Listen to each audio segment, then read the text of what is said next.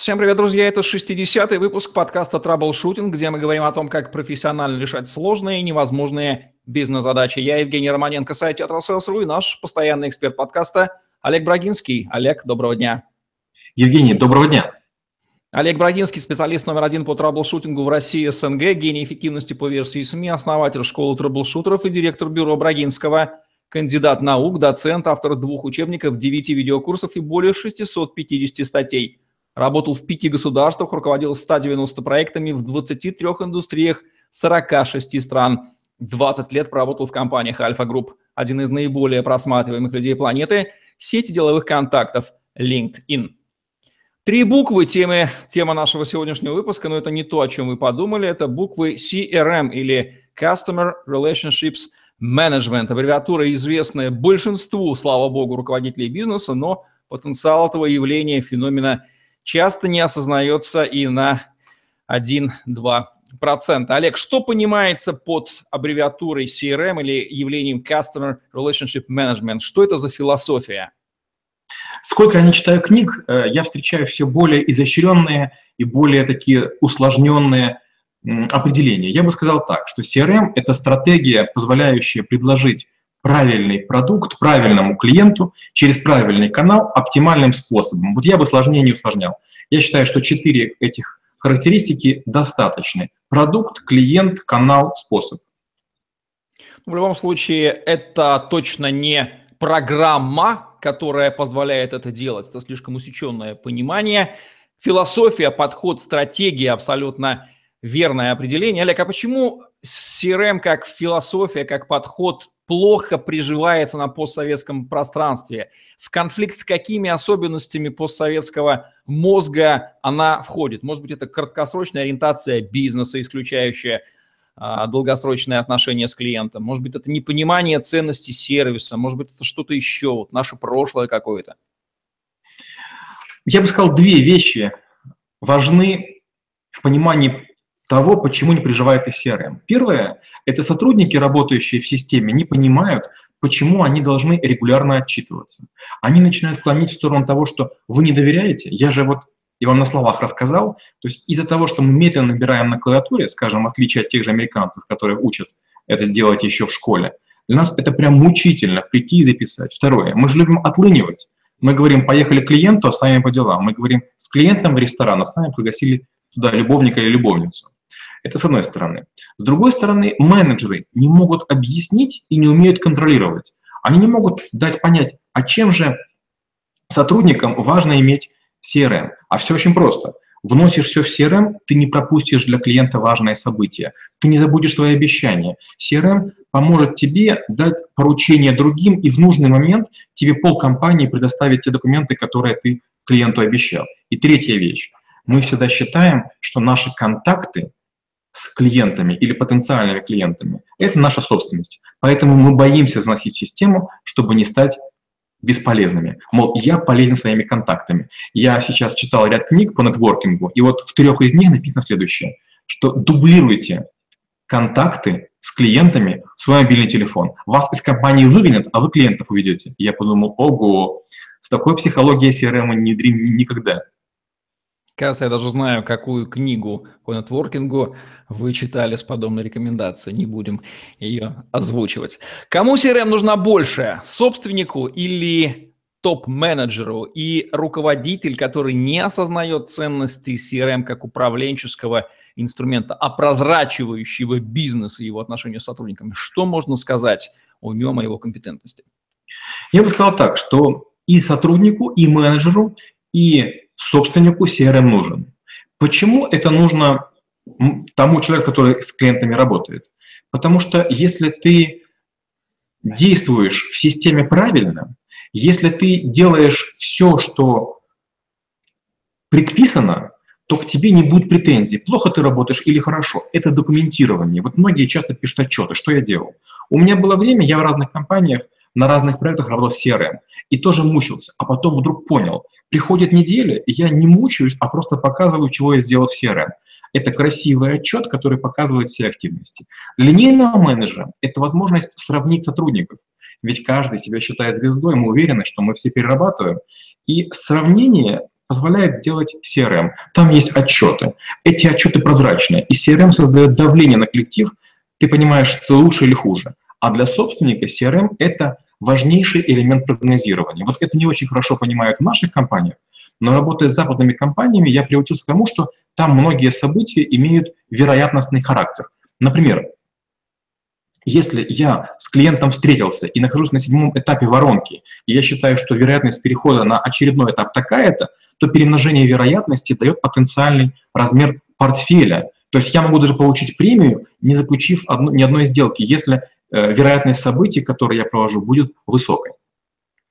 Часто ценность явления хорошо иллюстрируется, когда мы рассматриваем некую систему, не содержащую этого явления, и оцениваем его последствия.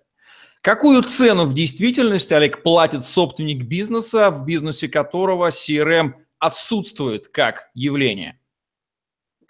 Зрелость бизнеса, она определяется, может ли собственник уйти от его управления. И если собственник является лицом, принимающим решения, такой бизнес не отчуждаем и ничего не стоит.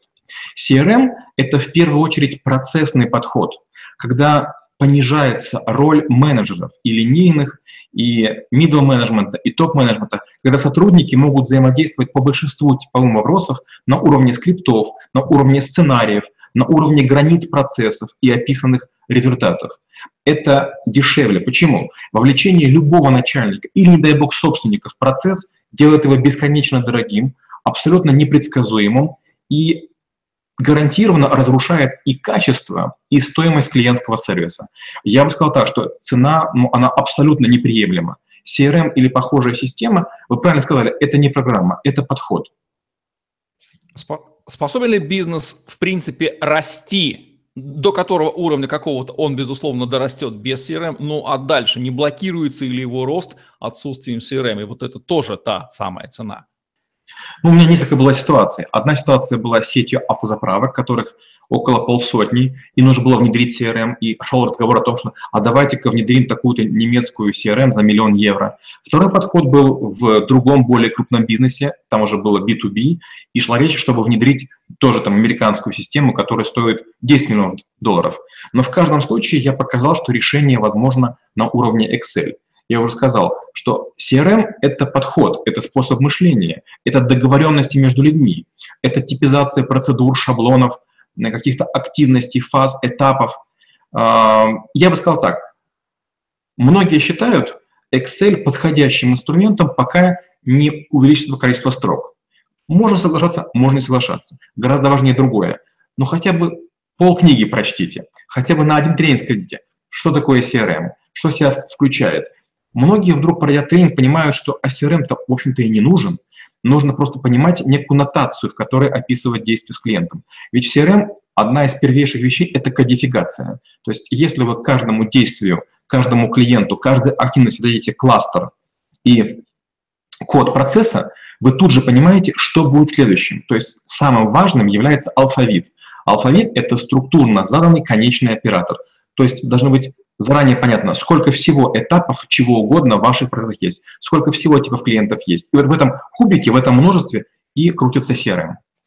Кстати, если подобрать синонимы из русского языка к э, аббревиатуре CRM, у меня рождаются слова управляемость, прозрачность, контроль, классификация. Какие еще термины сюда созвучны?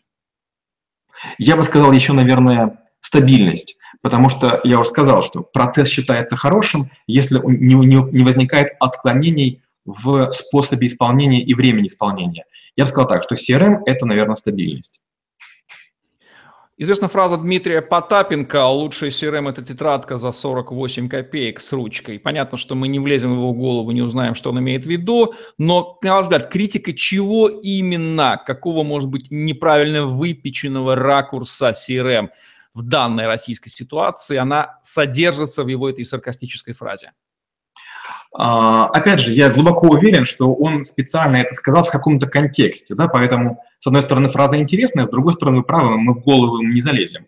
Но я думаю, что критикуется надежда а, того, что какой-то системный интегратор или IT-специалисты, или, может быть, какое-то хитрое облако, или какой-то консультант придут и на компанию оденут шапку-невидимку, и все огрехи компании тут же исчезнут.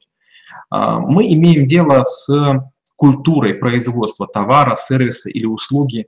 И вот они, к сожалению, в CRM лягут самым некрасивым способом. Другая особенность. Сейчас я участвую в некотором проекте по недвижимости, и там тоже есть большие надежды на CRM.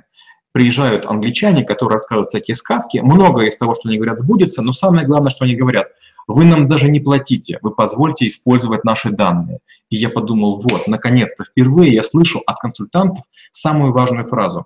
Ребята, ваши данные часто важнее систем, и очень скоро система будет бесплатной, потому что данные гораздо важнее. Данные можно многократно перепродавать. Система ляжет в компанию или не ляжет, получится или не получится, а данные это вы уже отдадите. Это вы сейчас не бизнес-модель Тинькофф Мобайл будущего рассказали в этом тезисе? Окей, опустим этот аргумент. А кем и почему CRM воспринимается как очередная волшебная таблетка для роста продаж? К сожалению, слишком часто люди, узнавшие какой-то инструмент, начинают становиться слишком ярыми его адептами. Например, кто-нибудь выучит матрицу BCG и говорит, это спасение, или матрицу McKinsey, и говорит, о, это невероятно. То же самое CRM. Тот, кто об этом не знал давно, он вдруг как будто попробовал новое блюдо или сходил в новый ресторан и начинает всем его рекомендовать. CRM вообще не является таблеткой. Я скажу больше, CRM – это еще один ограничитель.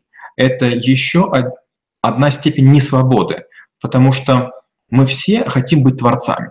Опять же, не помню, сами говорили, по-моему, на процентной эффективности. Часто у меня бывает такое, что работая с ресторанами, я сталкиваюсь с тем, что каждый повар хотел бы сделать свое блюдо целиком, от и до. Но это худший способ реализации ресторанной кухни. Самая медленная будет подача. То же самое здесь. Мы начинаем использовать CRM, и мы ограничиваем людей в их квалификации. Мы загоняем в их узкие рамки. Мы говорим, вот не нужно всего того, что умеешь. Делай всего лишь две вещи. И люди начинают сопротивляться. Почему? Потому что им кажется, что они могли бы улучшить. А не нужно улучшать. Нужно делать одинаково, предсказуемо, стабильно и ожидаемо. Я начинаю подозревать, что философия CRM, западная философия CRM входит в конфликт с базовыми психологическими ментальными установками нашего человека, и в этом главная причина сопротивления наведению порядка. Не случайно, видимо, лучшие CRM как раз произведены немцами, американцами, ну, впрочем, не будем сейчас лезть конкретные продукты. Разница между CRM в B2B бизнесе и в B2C бизнесе принципиальная какая? Самая большая разница таких CRM состоит в том, что в B2C мы, как правило, имеем делом с человеком или максимум домохозяйством. Например, человек покупает нечто, и вдруг он оговаривается, я для своей жены. Ага, мы пишем «жена». Или он говорит, а это там для такого-то такого события, и мы описываем. Если мы говорим про B2B, у нас там начинается гораздо большее количество контактов. Получается, есть одна организация, а там есть акционеры, там есть директор, там есть финансист, там есть парочку экспертов. То есть если B2C – это почти один к одному модель, то B2B – это, скорее всего, многие ко многим, потому что финансист вашей компании и моей – это один уровень взаимодействия. Скажем, мы сами как директора – это второй уровень взаимодействия. Наши рисковики – третий, технологи – четвертый. То есть B2B – это, скажем, CRM в квадрате. Есть ли какие-то специфические требования к сотрудникам, использующим CRM, вносящим в нее информацию, или обычных навыков читать, писать, обрабатывать информацию, ну, доступных даже школьнику, вполне достаточно? К сожалению, недостаточно. Причем э, это неожиданный ответ. Большинство людей считают, что если я могу с клиентом работать, то я могу работать и с CRM. Другие делают иначе, говорят, ну хорошо, я с клиентом буду работать, а вот мы найдем на 5 человек какого-то человек, который будет все заносить. Так не работает. Для того, чтобы работать с CRM, нужно договориться о специальном языке, чтобы одинаковые понятия обозначали одно и то же. Нужно клиентов именовать определенным образом, процедуры определенным образом. Необходимо перестать изобретать велосипед. Или вторая есть прекрасная фраза «не кипятить океан», не делать ничего сверхнужного. Есть такой термин, кажется, в одном из подкастов мы уже про него говорили, бритва Акамы не усложнять сверх необходимого. Вот очень важно не делать ничего лишнего, потому что попытка выделиться, попытка быть оригинальным плохо заканчивается. Я неоднократно в разных компаниях видел в полях заполнения данных стихи, блюда, которые ели с клиентом, его высказывания и все что угодно. Зачем? От вас попросили сделать пять простых вещей. Кто, где, когда, с кем, о чем говорили, какая вероятность. Больше ничего делать не нужно. Немалое количество бизнесов на постсоветском пространстве работал без CRM, задумывается о ее внедрении, и кто-то даже приступает к внедрению. Неизбежно, безусловно, ломка всего сложившегося при привнесении порядка, это очевидно. Как можно сформулировать правила главные внедрения CRM в бизнесе, который много лет без нее работал, но принципиально понимает, что так дальше жить нельзя? Вот тут как раз есть одно из противоречий. Первое противоречие стоит вот в чем. Если мы автоматизируем то, что есть, наша работа почти не улучшится. Люди вдруг получат в нагрузку некое дополнение. Раньше они и так прекрасно работали, ну, как им кажется. А теперь придется что заносить. Другой крайний подход – это, а давайте-ка мы построим правильно. У нас было as is, как есть, мы построим to be и будем постепенно мигрировать. Это ужасно. Мой совет – делать так, чтобы в ходе первой автоматизации обязательно наступили улучшения. Вам необходимо заручиться поддержкой каждого человека. И нет ничего лучше, когда каждый вдруг скажет, о, мне стало проще, мне стало легче. Ошибка большинства внедренцев состоит в том, что они строят правильные процессы. Процессы не должны быть правильными. Они должны быть удобны для конкретного бизнеса. Есть такой анекдот программиста. Спрашивают, если вы спать ложитесь, почему вы ставите два стакана? Один пустой, второй полный. Тот говорит, если пить захочется, полный, пить не захочется, пустой. Это классический пример, как внедряется CRM. Рассказывают половине компании, как сделать нужно. Я делаю иначе. Я смело передвигаю кнопки, меняю интерфейсы.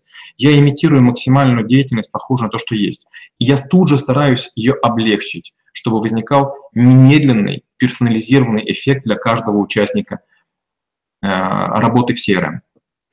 У Сергея Кошечкина, автора подкаста «Апгрейд отдела продаж», есть такая фраза «Внедрять CRM нужно как Гитлер, внезапно и без предупреждения». Согласны ли вы с э, такой тактикой, чтобы сотрудники даже не успевали ей сопротивляться? Ну, вы знаете, я, наверное, хотела бы так поступать, но, к сожалению, было слишком много проколов на разных территориях, и не всегда хватает власти по разным причинам, потому что работаешь с филиалом или работаешь с каким-то страновым или региональным офисом. Я действую иначе. Я вовлекаю и заражаю. Я бы хотел действовать как Гитлер. Часто не позволяю. Есть бизнесы, которые, слава богу, избавлены от проблемы ломки существующих процессов.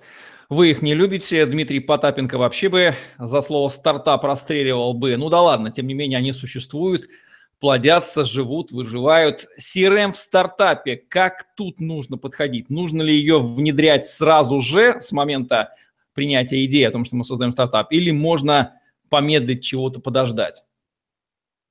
Я бы сказал так. Если мы имеем дело со стартапом, как правило, мы имеем одну из двух крайностей. Первая крайность – не хватает денег ни на что, включая CRM. И вторая – деньги уже есть, надо развиваться.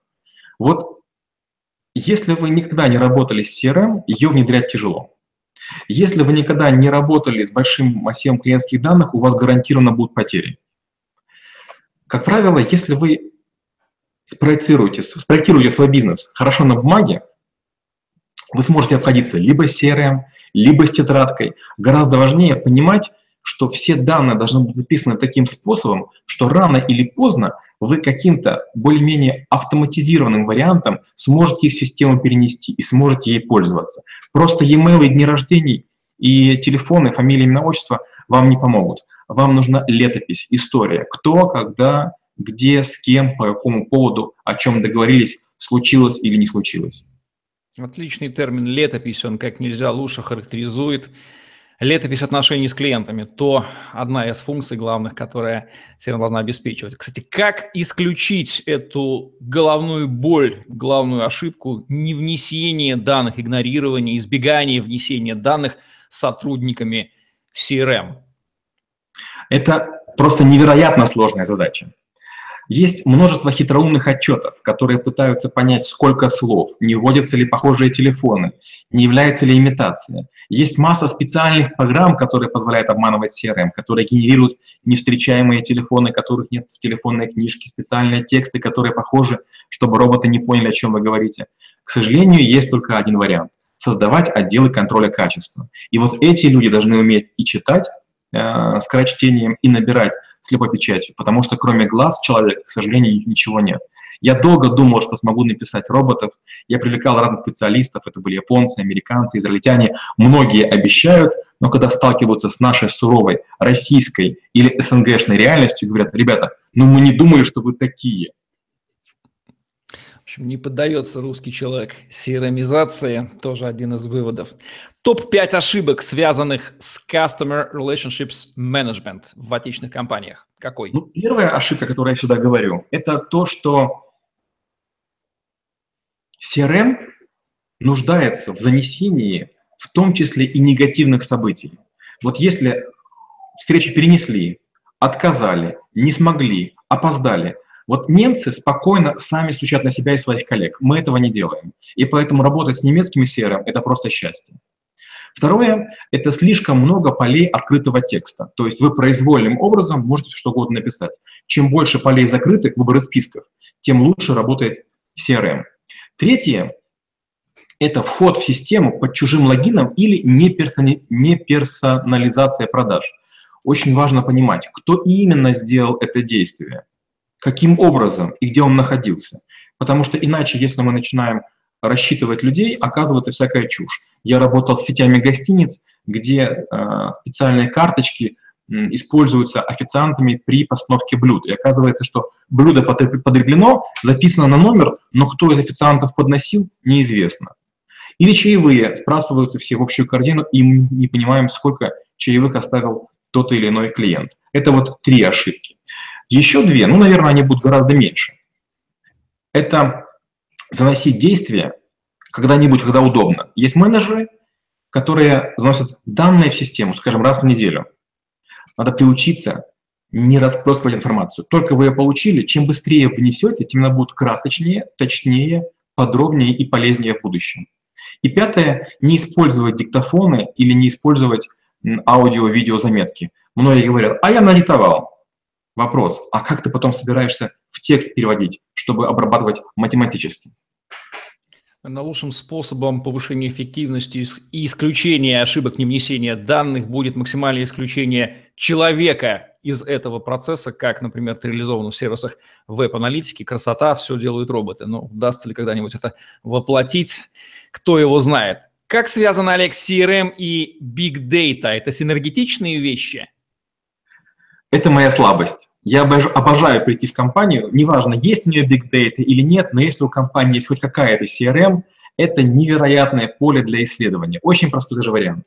Мы берем отдельно данные о том, кто когда в систему входил, кто когда поднял первую телефонную трубку, кто э, когда приложил свой пропуск к системе электронной, и сравниваем с работой в системе CRM. И мы тут же находим массу закономерностей.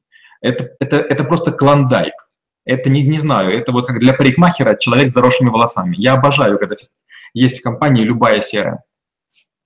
CRM и типизация, кластеризация, как связаны эти вещи? Вы прям пошли по моим, не знаю, там, самым лаковым блюдам. Ну, конечно же, если у вас есть CRM, грех не использовать или сегментацию, а еще лучше кластеризацию. Почему? Потому что, скажем, один из лучших опытов использования CRM дает службы collection – для того, чтобы ее решить, решается сложное многоступенчатое уравнение.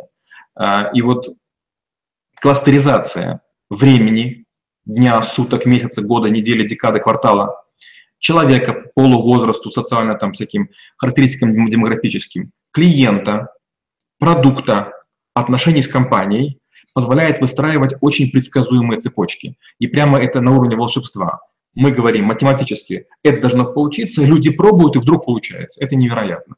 Да, типизация, кластеризация крайне помогают и CRM, и людям, которые в CRM работают.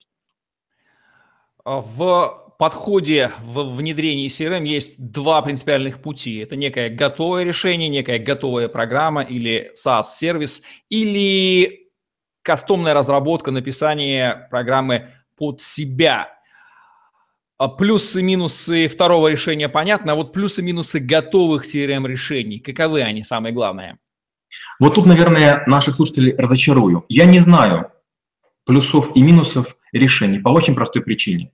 Степень владения инструментом, как правило, позволяет строить воркараунды и обходить любые ограничения. Еще такого ни разу не было, чтобы мы с готовой системой чего-то сделать не смогли. Если пытаться говорить с менеджерами, которые продают, или консультантами, которые внедряют, может не получиться. Но рано или поздно я выхожу на автора, я с ним говорю полчаса или час, и мы всегда находим решение, то есть вне зависимости от архитектуры, от страновых ограничений, от размеров баз данных, скорость чего угодно. Если вы говорите или имеете доступ к человеку, который ее проектировал, вы всегда сможете реализовать то, что хотите. Поэтому бывают временные сложности, но такие, чтобы нерешаемых, я не встречал. Кстати, а что скрывают продавцы известных на российском рынке CRM? К сожалению, скрывают почти все. Я сейчас тренирую несколько отделов продаж разных компаний, которые продают, ну вот, прям, прям сложные-сложные продукты, не коробочные, а сложные продукты. И когда я тренирую их, я знаю про продукты много, а они не знают, кто я и что я себя представляю. И они такое лепят, такое обманывают, такое выдумывают. И с таким видом уверенным, потому что они говорят, мы профессиональные продавцы. А я про себя думаю, вот не дай бог таким попасть, я-то куплю, а потом что буду с этим делать? К сожалению, скрывает почти все. Вот почему я не сторонник работать с компаниями, которые не говорят на моем языке. Хоть я и знаю иностранные языки, но потом моим коллективом, не все из э, коллег знают языки так хорошо, как следовало бы, возникают обязательно переводчики. И не дай бог вам работать с индусами, греками или пакистанцами. Эти люди вам всегда докажут, что вы неправильно трактовали их язык. Даже если этот язык общий будет русский, они скажут, мы учились там в Петербурге, в Москве, поэтому мы, мы знаем, что мы пишем. Поэтому первый совет – это работать только с людьми, которые говорят с вами на одном языке, как, как на родном. Второе – разговаривать как можно больше с внедренцами, с людьми, которые будут внедрять, а не продавцами. Продавцы вам продадут все, что угодно. Кстати, а как грамотно выбрать консультанта по внедрению CRM, отличить его от продавца? И можно ли внедрить CRM, не пользуясь услугами консультанта? Например, поручив это дело начальнику IT-отдела. Такое частенько бывает в отечественных компаниях. Ну вот я неплохо отношусь к начальникам IT, я сам был начальником IT когда-то, но надо понимать, что ваш начальник IT, он знает все по верхам. Он либо выходец из программистов и умеет программу писать, или из системщиков умеет строить железо, но с большой вероятностью конкретную систему, какую-нибудь ERP, документооборота или CRM он может не знать. И мало того, его даже использовать в качестве консультанта крайне опасно. Выбрать консультанта тоже дело сложное. Почему? Потому что все красиво рассказывают. Нет ничего лучше, чем человек, которого, которого вы уважаете, который CRM внедрил, его бизнес похож на вас, и он скажет, вот с этим консультантом мне было комфортно. Вот степень технического совершенства глубоко вторичная вещь. Комфорт внедрения. Так, чтобы вы всю компанию не мучили, над ней не издевались, а все шло системно. В чем опасность плохих консультантов? Если они ни разу не доводили процесс до конца, не работали с индустрией вашей области, наступает некая неопределенность, это такая неосознаваемая некомпетентность, когда вы не можете объяснить, а не знаю, как помочь. И получается, контракты заключены, CRM поставлено, все бегают, суетятся, а процесс не движется. Под финал, Олег, дайте, пожалуйста, три железобетонные рекомендации по внедрению философии CRM в отечественный бизнес. Первое, нужно понять, зачем вам нужна CRM. Когда вы покупаете сковородку, вы понимаете, что вы на ней будете жарить. CRM – это инструмент. CRM – это поводок. Бизнес станет сложнее.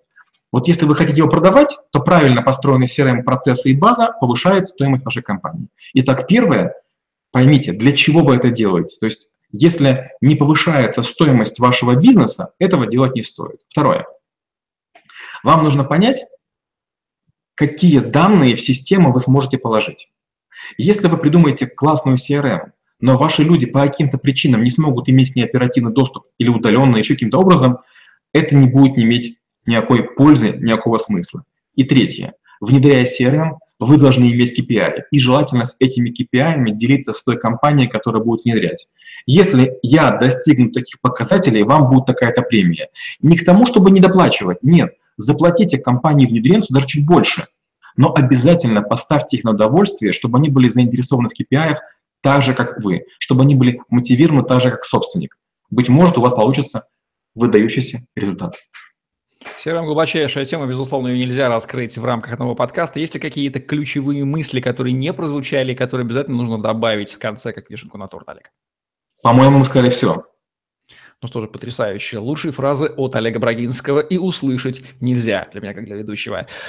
Это был подкаст «Траблшутинг» и рекомендация Олега Брагинского по внедрению подхода философии CRM в вашем бизнесе. В подкасте мы говорим о том, как профессионально решать сложные и невозможные бизнес-задачи. Олег Брагинский, Евгений Романенко были с вами. Ставьте лайк, подписывайтесь на наш YouTube-канал, чтобы не пропустить новые интересные видео с вашими любимыми экспертами. Внедряйте CRM и помните, что это процесс, ориентированный на то, чтобы вам в вашем бизнесе было лучше и вашим клиентам было лучше. Всем пока.